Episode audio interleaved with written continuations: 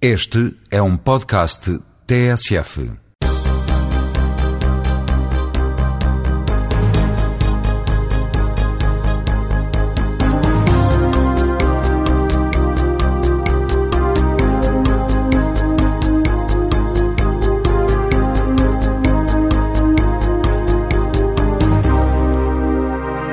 Bom dia, está de volta mais um Jogo Jogado, o programa semanal da TSF, em que Luís Freitas Lobo, João Querido Manha e João Rosado falam de futebol nas manhãs de sábado.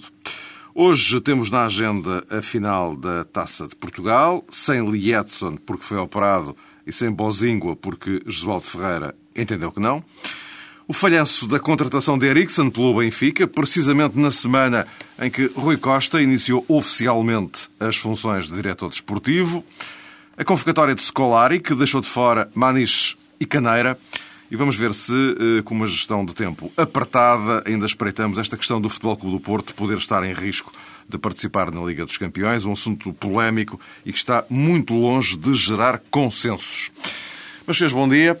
Vamos Bom dia. lá, eh, como eu disse, hoje com um- uma gestão de tempo eh, apertada. Vamos lá ver se conseguimos meter vários rocios numa única rua da Betesga. Eh, O árbitro vai ser rigoroso, mas os jogadores, como sempre, são eh, extremamente cooperantes. Não sei, é o, é o Algarve bem crença. É o lugar, esse é o para essa amanhã. Uh, vamos lá então uh, começar justamente pela final da Taça de, de Portugal. É o assunto deste fim de semana. Amanhã, Sporting e Futebol Clube do Porto decidem qual deles leva a taça uh, para casa. Liedson de fora, foi operado. Uh, Bozingua também, mas porque Josualdo Ferreira uh, entendeu não uh, convocá-lo. Uh, já agora começaria pelo Porto, Luís uh, Freitas Lobo, já que estás aí em cima. Uh, e há algumas, há uma lógica para que o novo jogador do Chelsea não possa tentar a conquista de mais um título esta época ao serviço do Porto? Visto assim de fora, eh, parece que não. A situação do jogador já estar comprometido com outro clube não me parece ser razão suficiente para não ser, não ser convocado e, e, não, e não jogar da forma como sempre jogou. Terá a ver, como é evidente, com a gestão do grupo, terá a ver com coisas que nos ultrapassam. O professor João Ferreira a fazer isso é porque percebeu que o jogador não estaria com os estímulos competitivos ideais. É algo que talvez já não tenha nascido esta semana, já tenha-se arrastado ao longo das últimas semanas e decidiu que, que, era, que era melhor assim. Hum, O caso, estes casos com o Bozinho eh, já não são novos, já aconteceram algumas vezes nos últimos dois anos com o Josualdo. É um jogador eh, um pouco complicado, com uma personalidade um pouco. personalidade própria, às vezes com excesso de personalidade, se assim se pode dizer, mas não sei se terá a ver com isso ou não. É uma opção, o que eu sei é que em termos de, de jogo, eh, Porto com Bozinho é uma coisa, o Porto sem Bozinho é outra. Percebeu-se isso, por exemplo, nos dois jogos da Champions, com o Schalke 04 esta época, que sem Bozinho foi um Porto com menos capacidade de, de jogar bem, de entender o ataque e a defesa ao mesmo tempo.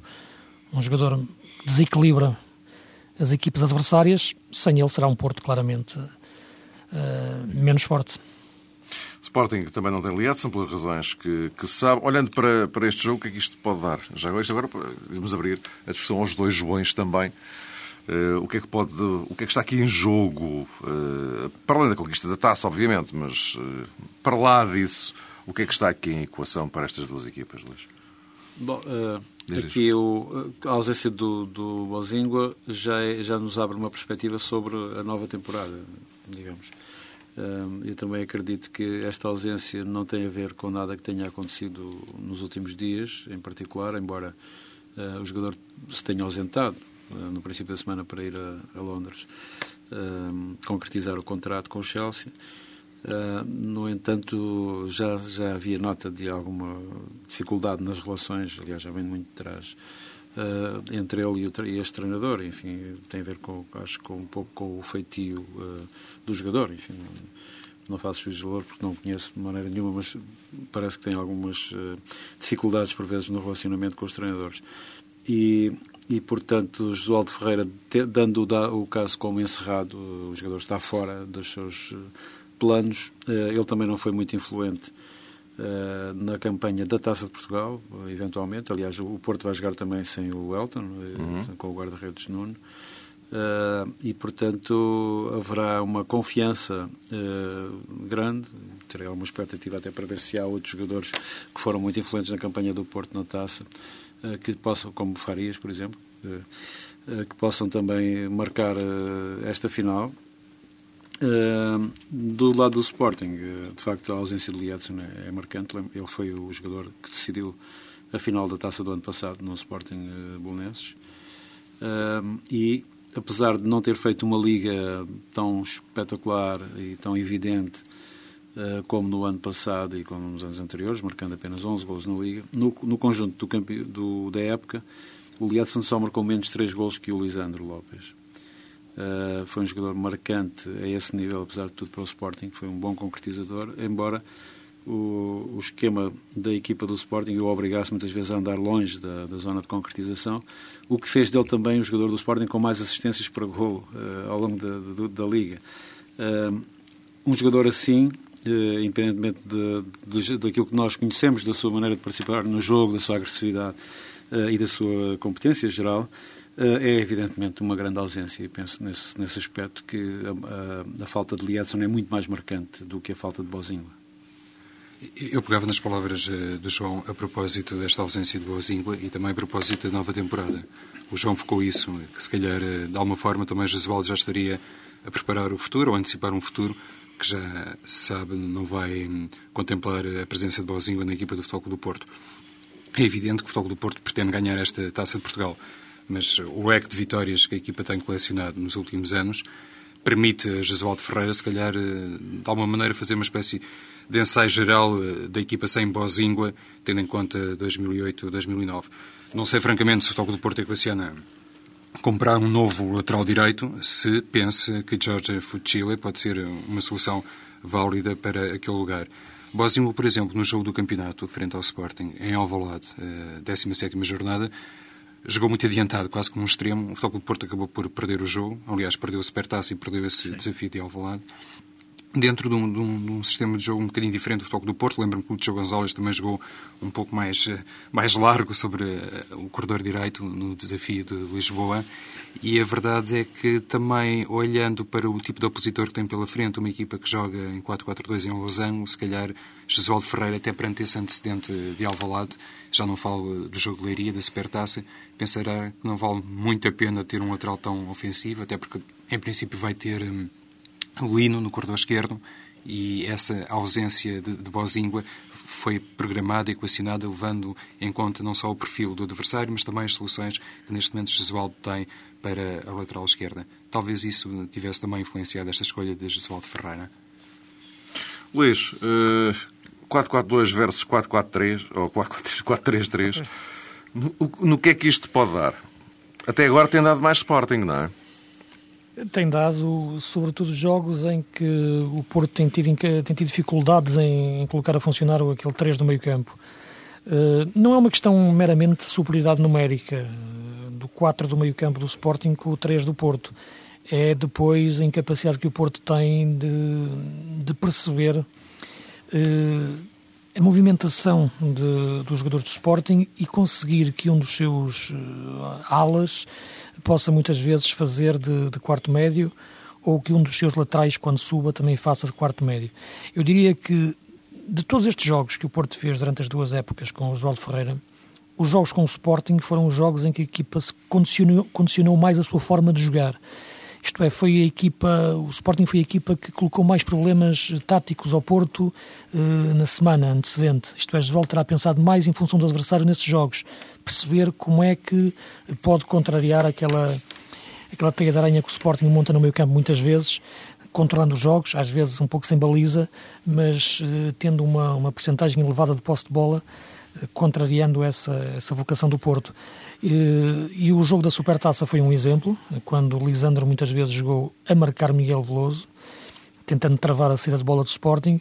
O jogo do campeonato em Alvalade também foi diferente, pelo, sei que o João tinha referido há pouco, o Lutz mais aberto, o Bozinho fazendo quase extremo, o Fuchile funcionando como terceiro defesa, quase três defesas com o Marek Checa a apoiar, portanto um sistema diferente para, para encaixar no Sporting. O jogo do campeonato terá sido aquele e nas Antas, no Dragão, em que o Porto foi mais fiel a si, mas, portanto, há aqui muito condicionalismo do Porto a jogar com o Sporting. E vamos ver como é que vai ser a, a final da taça. Uh, e, e, aí parece-me que, mais uma vez, os dados táticos vão ser os mesmos. Uh, já percebemos como é que as equipas jogam, já percebemos como é que as equipas uh, têm os seus sistemas, os seus modelos. Agora, o lado estratégico do jogo é que pode ser diferente.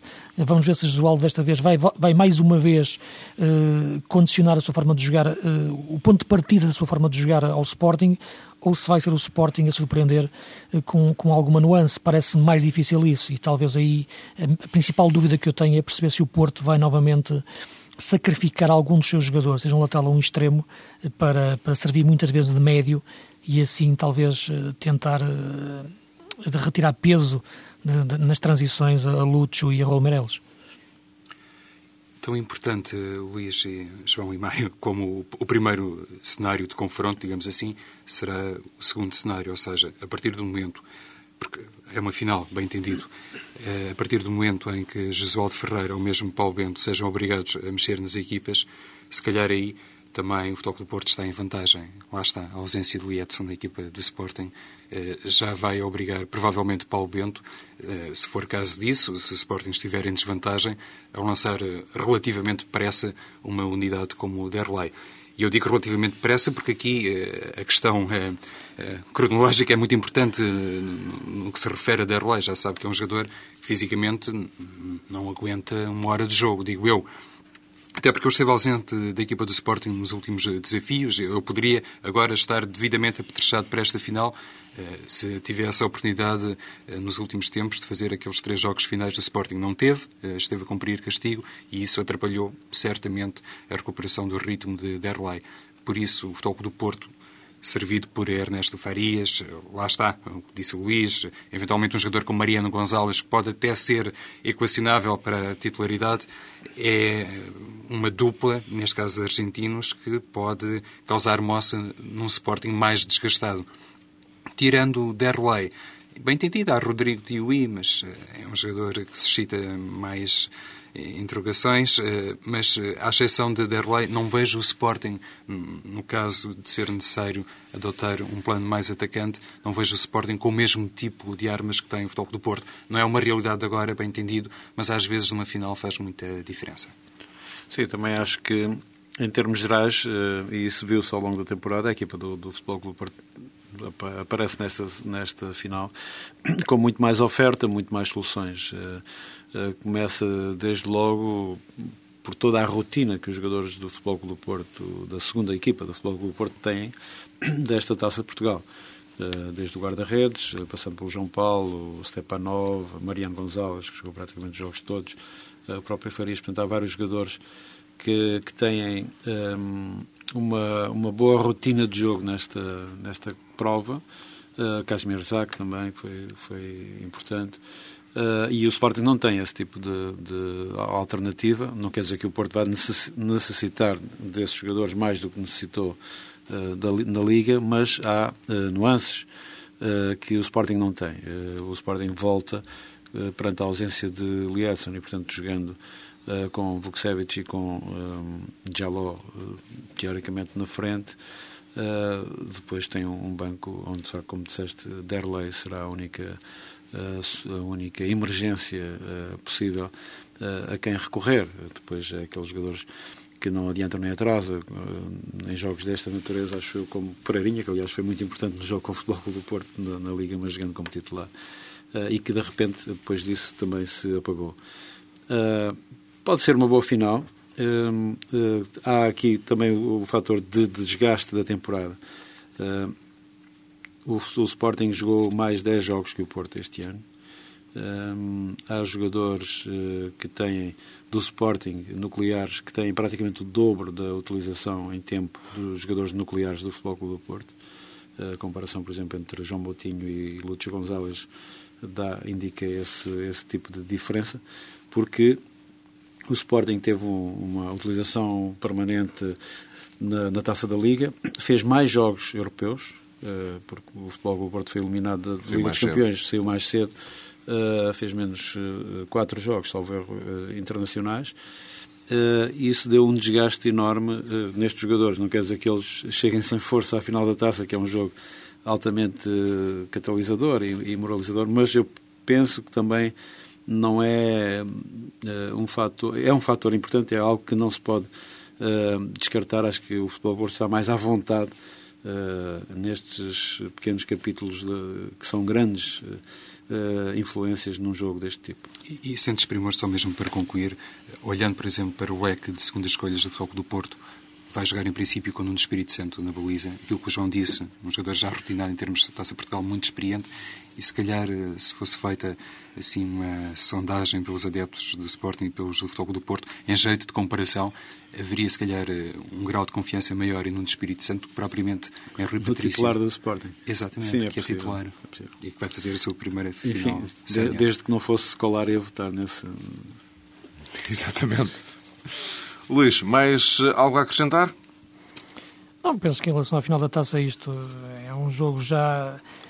As finais da taça em geral acabam por ser eh, jogadas emocionalmente antes da bola começar a rolar e depois taticamente, quando começam já. Acho que ao longo dos tempos foi-se perdendo um pouco da, da carga emocional destes jogos e, e parece-me que, que, vai ser por aí. Não acredito num jogo muito aberto, acredito em duas, em duas equipas eh, calculistas e, e, o jogo a de ser decidido talvez em lance de bola parada ou, num rasgo individual. E aí talvez o Sporting com menos pressão, o Porto não sei como é que terá treinado nos últimos tempos, mas parece-me que a equipa. E, e, o caso Bozinho reflete isso. Alguns jogadores já com a cabeça noutros sítios, outros uh, com a cabeça em dois sítios ao mesmo tempo. Há aqui claramente um, um fim de ciclo no Porto neste momento. Há, há um início de uma nova era e, e, isso talvez se reflita no jogo da taça. E eu também creio, já agora que, que falas do fator emocional, que é sempre importante de facto num, num jogo destas características, também creio que há, existe, não vou, não vou dizer que há alinhamento, porque não é, não é isso que se passa, mas há um, claramente uma, um menor interesse uh, ou uh, um, perfil baixo de interesse uh, dos adeptos do Futebol Clube do Porto em geral neste final de, de, campeonato e de temporada e que envolve a final da taça. Uhum. Não sei quantos vêm a Lisboa, Uh, mas uh, o estádio mas estará, bastante. Sim, o estádio estará uh, repartido. Mas eu notei, por exemplo, no, no, fim de semana passado, no final do, do, do da Liga, que, que ela acabou sem nenhuma festa no, no, no Dragão. acho que é um, uma situação única e para mim inexplicável. Isto é, já vi outros anos em que o Futebol do Porto ganhou o campeonato bem mais cedo tal como aconteceu este ano, e que reservou para o último jogo uma grande manifestação. Os jogadores até se pintavam de azul. Mas a despedida de, de, de, do Dragão correu um bocado mal, não é? Uh... Com aqueles 3-0, não é? E, portanto, Sim, mas uh, não... estava muita coisa é, apontada para aí, não é? É, é, por isso que eu estou, é por isso que eu estou a dizer. Isso, isso foi na jornada 29. Pois, a jornada 30 devia ter tido uma recepção, não digo que seja na Câmara Municipal, porque acho que elas estão interditas, mas podia ter sido ou na Câmara de Gaia ou no, ou no Estádio do Dragão, como foi o ano passado. Isso não aconteceu. Uh, e eu tenho alguma curiosidade para uh, ver uh, também como é que vai ser este apoio à final da taça. Eventualmente, se o Porto ganhar, obviamente, creio que se calhar vão fazer uma festa para as duas vitórias, provavelmente. Mas se isso não acontecer, é um final inglório, digamos assim, do ponto de vista da, da, do festejo, que é, que é algo que faz parte deste, desta emoção do futebol.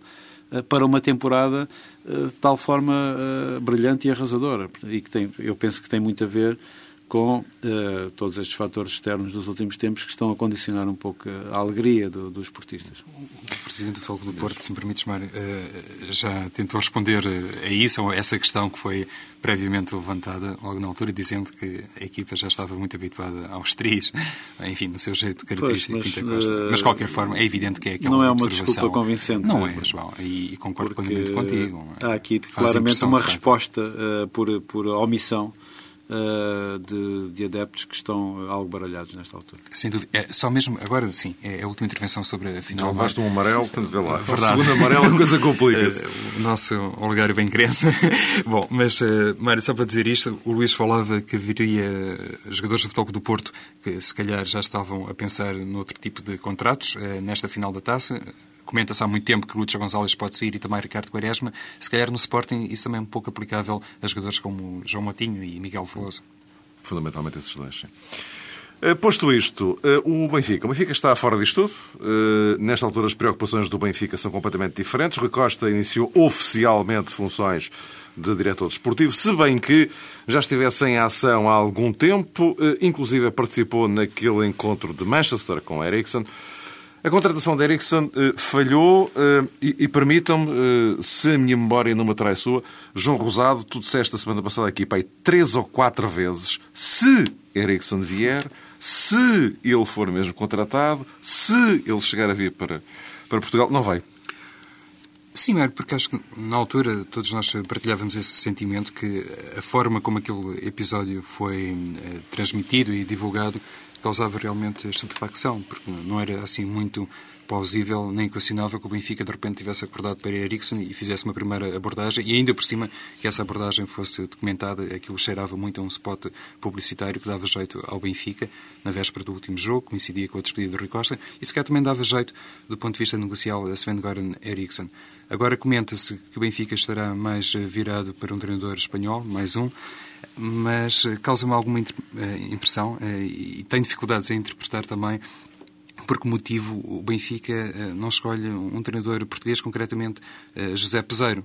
Eu falo disto porque foi quase coincidente a saída de José Peseiro do Panathinaikos. Que, aliás, foi muito semelhante à saída do Fernando Santos antes de vir para o Benfica. E eu, eu ia dizer isso, João.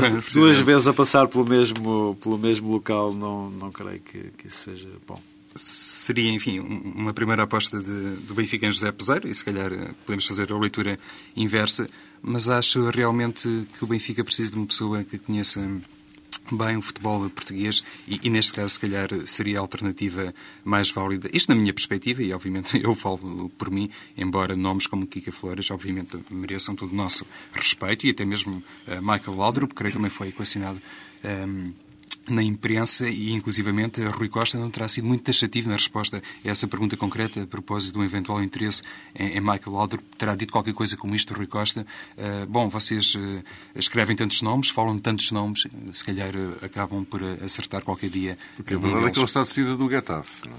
Pois, também isso, e o Barcelona já tem treinador. João. Bom, e em primeiro lugar eu quero assinalar a despedida do Rui Costa. Portanto, achei que essa despedida devia ter sido feita há muito mais tempo. Uh, ele devia ter deixado de jogar há, há mais tempo. Se bem me lembro, tu disseste aqui na altura em que, em, em começou aquela confusão toda que ele deveria de imediato ter assumido. Creio que foi no primeiro ou no segundo programa que nós tivemos ah. aqui uh, num dos primeiros, e, e, eu acho que foi, apesar de ter sido, e aliás no último jogo, uh, eu escrevi isso no, no jornal, uh, o melhor jogador em campo do Benfica, não é nada bom isso, não, não é nada bom para o Benfica, para ele também é uma vitória de perro. não tem nenhuma importância. E foi ele que encheu o estádio, foi ele que impediu que as manifestações que já se ouviram no estádio de, de, que estão à, direção e ao Presidente do Benfica em particular como responsável de toda esta, de todo este problema do futebol benfiquista eh, foram um pouco apagadas pela emoção eh, desmedida, desmesurada da despedida do Rui Costa. Acho que o Rui Costa, eh, tendo um papel, tendo um papel e uma imagem fortíssima na história do futebol português, não o tem tanto na história do Benfica. Eu Uh, sei que não, não farei muitos amigos com esta declaração, mas acho que hum, há um exagero na, na, na, ligação entre Rui Costa e Benfica, que é, uh, se nós virmos na história do Benfica, haverá dezenas de jogadores com, outro, uh, com outra profundidade de ligação ao clube. não, não pondo em causa, obviamente, o benfiquismo dele e a competência agora para finalmente de, de, ocupar este, este cargo. Espero que ele tenha, de facto, essa competência. Porque, e justificar porquê. É preciso dizer que, na altura em que isso aconteceu, ainda houve Camacho durante algumas semanas, e depois eh, já havia muita confusão, e eu creio que isso também ajudou uh, a que Camacho precisasse da sua liberdade e de, e de, se ir embora. Uh, mas a verdade é que Camacho deixou o Benfica com seis pontos de avanço do Sporting. E, portanto, o que aconteceu depois disso foi um descalabro total. O Benfica perdeu o segundo lugar, que era eh, uma posição que não devia ter perdido, eh, e isso eh, e baixou para quarto lugar a pior classificação, igual à pior classificação de sempre do Benfica, aliás, da segunda pior classificação de sempre do Benfica, e, e eu creio que é um, um início desastroso deste, deste pontificado. Uh, acabou tudo, o Estádio da Luz registrou a segunda maior enchente da temporada para, para assinalar uh, a segunda pior classificação de sempre, e portanto aqui remete também para aquilo que disse em relação ao Clube Porto, não faz nenhum sentido uh, isto, uh, num clube vencedor como o Benfica, que se festeje o, o, encerramento de uma época tão má, e agora estamos perante as grandes decisões. E as grandes decisões, aquilo que nos, nos primeiros dias nos disseram foi que, também assinalar que a, o, investimento do novo diretor desportivo do Benfica foi feito em direto pelas televisões, também é uma novidade que, que eu assinalo e remeto para aquilo que disse a semana passada sobre a impossibilidade da Rui Costa se mexer, seja onde for, uh, para fechar um, negócio, nem que seja para comprar um par de botas, sem, uh, que, que seja sem que seja identificado e leve uma, todos os paparazzi e não paparazzi atrás, as televisões em direto e, e tudo mais. E falhou Ericsson, é um, uma derrota em toda a linha. E surge-nos agora com o tal senhor Kike Flores, que foi um bom jogador espanhol, um, um treinador, enfim, razoável, uma segunda linha, tem, mas, e, é isso, e é isso que marca. Portanto, entre, entre o Ericsson atual e o Kike Flores atual, eu não creio que haja uh, nenhum ponto uh, evidente de, de, semelhança. E, portanto, estou uh, completamente às escuras, é uma espécie de blackout, para perceber o que é que, eh, qual é a estratégia, o que é que se pretende com uh, a escolha do treinador do Benfica. Portanto, já tivemos a linha italiana, os Lipis, os Malesanis e toda uma série de, de, de lógica futebolística e de modelo futebolístico. Ericsson é um, é, não é já um modelo futebolístico, é um modelo de organização. Ericsson foi um treinador que, ao longo dos, de, da sua carreira, adaptou-se uh, àquilo que era necessário.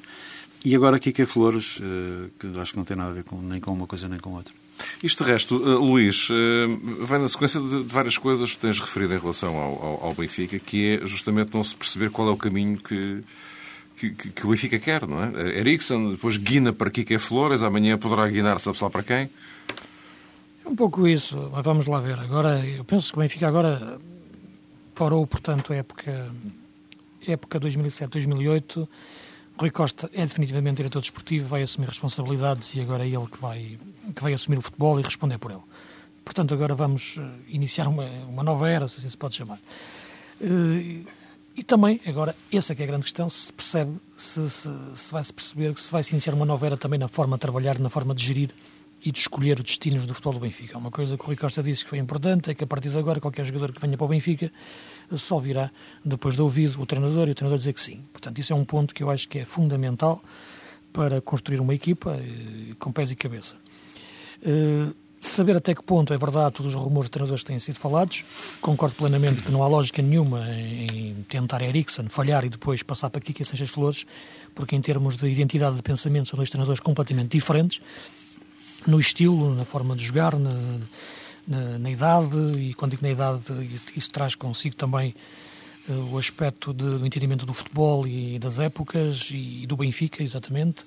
Portanto, eh, falta essa, perceber aí uh, qual é o perfil que o Benfica quer encontrar para o seu departamento de futebol e no qual o treinador estando no, no topo da pirâmide é fundamental para definir a filosofia de trabalho.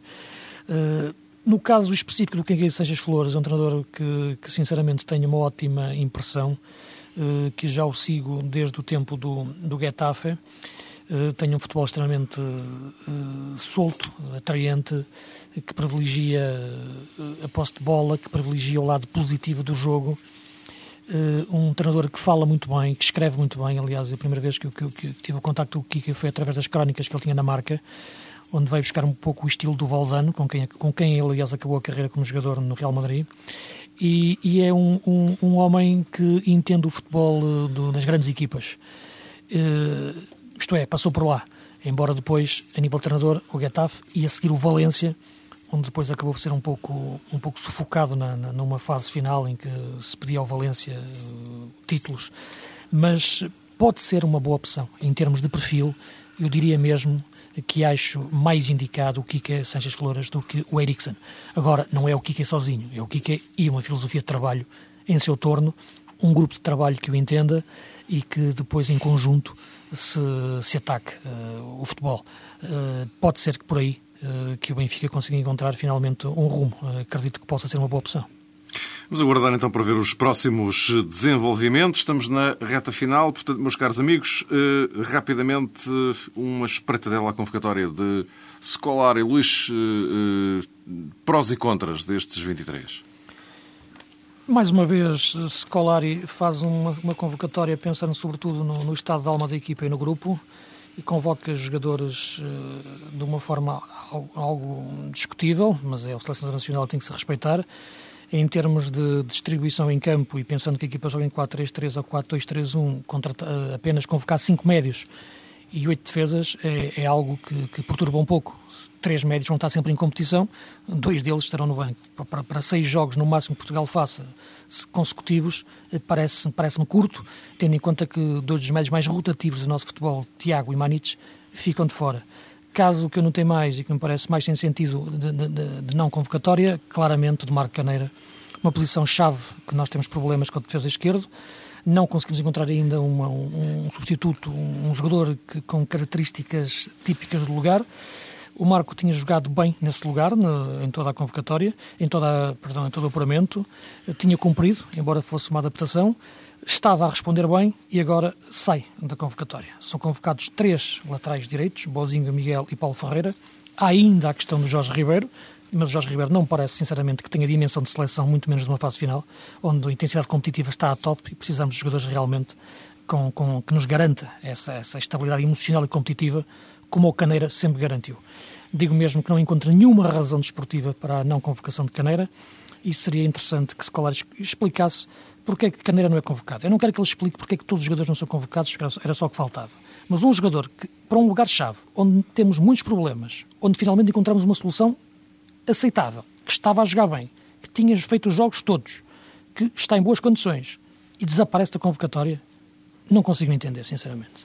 Desportivamente não há razão nenhuma. Se há outras razões, os visados que o digam, o Scolari que o explique, porque a seleção está acima de muita coisa que gravita em torno dela. Mas ele não explica, porque ele não fala de não convocado. Não, ele não, ele fala, diz... ele não fala de questões difíceis, fala de questões fáceis. É capaz de ser um bocado isso. Pronto. Eu não queria repetir o Luís, até porque em anteriores programas aqui na TNTSF eh, já fiz minhas, digamos assim, algumas das palavras que o Luís teve a oportunidade agora eh, de preferir. Eh, diria apenas para, enfim, tentar acrescentar alguma coisa àquilo que o Luís frisou que esta convocatória do Luís Filipe Scolari, eh, além de realmente de encerrar alguns mistérios, eh, para mim, contempla uma situação eh, mais grave no que se refere à linha avançada da equipa do que propriamente à linha média. Embora eu já ache que é um pouco estranho convocar apenas cinco médias, lá está. Mas pior do que isso, entre aspas, é convocar três avançados, três jogadores, enfim, da posição nove, Helder Postiga, Hugo Almeida e Nuno Gomes, porque isso pode indiciar que o Luís Filipe Scolari eh, não equaciona muito colocar Cristiano Ronaldo numa posição mais central do ataque. E isso, para mim, é, é muito grave, porque, pronto, Há muito tempo considero que a seleção deveria aproveitar de outra maneira Cristiano Ronaldo noutro tipo de sistema, mesmo não querendo ir tão longe e ser, enfim, tão polémico com o Silberium 352, mas mesmo num 4-4-2, penso que Ronaldo poderia ser aproveitado de outra forma. E olhando para esta convocatória de Scolari, desconfio que ele nem sequer pensa nisso em jeito alternativo. O João Manha também é defensor dessa tese, mas o Scolari é que não, ele não, ele não, ele não nos ouve, provavelmente. Ele, mas, ele não vos liga nenhuma. Sim, é, é, acredito que não, mas também acredito que pode acontecer neste campeonato o que aconteceu no dia há quatro anos. Uh, e de uh, esses três jogadores que tu falaste, um deles parece-me claramente fora da. É excessivo, dois já seria, um deles não tem condições técnicas uh, físicas para ser convocado, que é o Nuno Gomes, com todo o respeito uh, pelo seu passado e pela sua uh, força histórica na, na seleção. Helder Postiga também não, não, é, não faz, digamos, a, a, lógica para mim. Não, não, não, não teve uma época por aí além, aliás, teve uma lesão muito grave. Mas tem sido um jogador que, aliás, estreou na seleção no dia em que uh, Scolari se estreou também. Uh, raramente foi titular, mas jogou em 30 dos jogos de Scolari uh, neste, neste período. Uh, marcou alguns golos e, portanto, é um jogador, uh, diria, o tal jogador fetiche uh, do selecionador. E é só dessa forma é que eu entendo que, em vez de Maniche, que é, foi talvez o jogador mais fiável no conjunto das duas uh, fases finais do Euro 2004 e do Mundial 2006, é o, o melhor marcador da seleção, o melhor marcador de golos da seleção nessas duas fases finais em conjunto. Portanto, marcou mais golos que o Ronaldo e que os avançados todos. Uh, que jogou a titular indiscutível os últimos sete jogos da fase de qualificação.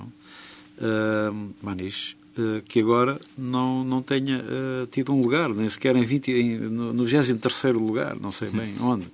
Uh, em relação ao Caneira, não ponho mais do que aquilo que, que, o Luís já disse, é, é, um caso idêntico. Portanto, esses dois, a minha seleção seria essa, uh, dando de barato o Nuno Gomes e o Petit pelas razões que o selecionador uh, já tinha dito.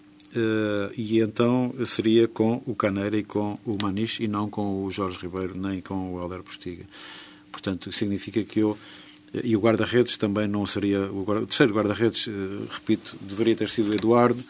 Uh, creio que mas será. Aí, mas aí também ninguém, uh, ninguém, também, ninguém mudaria também, a perspectiva de Scolari. Já, já, já tinha decretado que era o Rui Patrício. Uh, edu, portanto, Rui Patrício, Petit e Nuno Gomes, eu, digamos, dou de bónus à, à crença do selecionador. os outros não. Acho que, acho que são dois erros de, de casting. De casting. não desejo que nenhum jogador se lesione, obviamente, que isto é a fase mais importante das, das carreiras deles e, e, e o que está feito está feito. Uh, mas uh, há, há, uma dose de grande irrealismo na, na, nesta, nesta uh, convocatória, não esquecendo do caso de Tiago, que foi o lado inverso de Manis, portanto foi um jogador fulcral na, na fase inicial desta convocatória, desta fase eliminatória, portanto, a seguir ao Mundial 2006, e que depois ficou de fora em dois jogos que houve aqui em Lisboa, com a Sérvia e com a Polónia, salvo uhum. erro, ou com a Bélgica. Sim, aí, Dois jogos aí, seguidos que houve, ele ficou de fora, questionou o facto de ter ficado de fora porque tinha sido o jogador fundamental em Belgrado uh, e a partir daí nunca mais foi chamado. Uh, também justiça sumária não explicada, não temos de acesso aos autos nem. Uh, algo, algo curiosamente escolar e não, não aplica a outros nem que também acórdão, refilaram e até mais. Devia ser até mais. Também o acórdão também que devia ser expulso. Também exposto. no site da Federação. E, e mais, João, rapidinho. Sim, sim, mais curioso é que muitas vezes escolar ainda agora aconteceu, fala de jogadores que ainda não estão convocados, mesmo antes de elaborar oficialmente, ou pelo menos de divulgar oficialmente a lista de convocados. Falou sobre Ricardo Carvalho, Paulo Ferreira, Paulo Ferreira Ricardo, por exemplo. Uh, sim, isso, isso foi uma, uma, uma nuance de, de, do seu procedimento absolutamente uh, difícil de, de entender, porque nem sequer são jogadores com essa importância que, que se tenha claro. de justificar. Ora bem, uh, temos uh, três minutinhos. Apelo à vossa espantosa capacidade de síntese. Nenhum de nós eh, é jurista e mesmo os juristas eh, dividem-se, isto não é nada consensual, mas enfim, esta questão do Futebol Clube do Porto poder eventualmente não participar na próxima Liga dos Campeões por via do castigo que lhe foi aplicado pela Comissão Disciplinar da, da Liga, do qual o Futebol Clube do Porto não recorreu. Uh, por, uh, portanto, a perda de 6 pontos uh, na sequência de uma tentativa de corrupção. Uh, uh, João Manha, tu, uh, tu, dizes que isto não é um dossiê assim tão fechado quanto, quanto isso. A UEFA também, só, antes de 2 de junho, Sim. também não vai pronunciar eu, sobre o assunto, não é? Eu lamento profundamente que isso possa acontecer, mas creio que é um erro, aliás, difícil de, de, de explicar. Do Departamento Jurídico do Futebol Clube do Porto.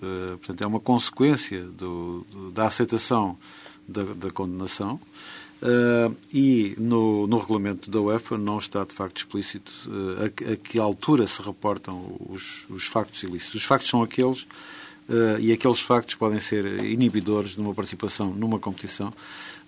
para mim, não sou jurista, repito, portanto, o, o facto de, de, ter sido numa época em que o regulamento era outro, portanto, é, também foi o mesmo, é a mesma situação que se verificou em Portugal. E, portanto, uh, os pontos foram descontados ao campeonato deste ano, não ao campeonato de 2004. Uh, mas eu preferia que isso de facto não acontecesse. Acho que seria, uh, se viesse a acontecer, também não creio que tenha a ver com a denúncia ou com a força que os outros clubes portugueses estarão a fazer contra o Futebol Clube do Porto, embora isso seja uma situação odiosa uh, tem a ver com, com factos e, e, e, a UEFA liga, lida com factos e se isso acontecer será altamente penalizador para o Futebol Clube do Porto e para o futebol português, uh, mas creio que no Futebol Clube do Porto alguém tem que pagar as consequências disso. Luís, em 30 segundos. Não, parece-me uma situação extremamente delicada, eh, porque o Regulamento de Competições Europeias prevê exatamente uma situação de influenciar o desfecho de um jogo. Vamos esperar, vamos ver o que é que o que é que a UEFA decide. Não sei se o Departamento Jurídico do Porto esteve ou não atento a essa situação, mas é uma situação que, que, que deixa em aberto várias interpretações e vamos ver. É a única forma que realmente posso dizer é esperar para ver o que acontece. Portanto, até 2 de junho, João Rosado. Sim, não haverá decisão. Moralmente, digamos assim, não, há nenhum motivo para o Futebol do Porto ficar excluído da Liga dos Campeões e, e acho que o João Querido Manhã tem toda a razão quando diz que seria mau, obviamente, para o Futebol do Porto e depois, numa segunda instância, para o próprio futebol português, porque o Futebol do Porto na Liga dos Campeões nos últimos 10 uh, anos uh, tem feito muito pelo futebol português, ao contrário de outras equipas. De qualquer forma, só estranho uma coisa no comportamento uh, ou no tipo de ação que está disposto a tomar Pinta Costa. Ele disse que os interesses do futebol do Porto seriam ou estariam sempre num plano superior aos interesses individuais e por isso o futebol do Porto não iria recorrer da perda do, dos seis pontos. Mas depois também disse que iria recorrer um, da suspensão de dois anos que lhe foi decretada e com isso estaria para, a salvaguardar... Para benefício do Futebol Clube Porto. Aliás, já, eu já vi também um advogado, creio que, que é advogado dele, uh, a defender a mesma coisa, que se o, futebol, que se o, o, o Sr. Pinto Costa for uh, ilibado ou se o processo for arquivado, que daí o Futebol Clube Porto extrairá também consequências positivas. É uma... Eu, não sou, felizmente, felizmente não sou jurista, mas acho uma, uma, uma solução muito rebuscada. Pois, por uma coisa, os interesses do clube são superiores, a outro nível já se situam num patamar Vamos ver depois o que é que a UEFA pensa do assunto. Vamos encerrar, já estamos a ultrapassar o limite de tempo. Eh, continuem a colocar as vossas questões para jogojogado.tsf.pt e, com a permissão dos eh, meus caros comentadores, na próxima semana vamos dedicar uma fatia substancial a responder aos ouvintes que de facto têm tido imensa paciência. Eles bem escrevem, a gente não lhes responde. Na próxima semana cá estaremos.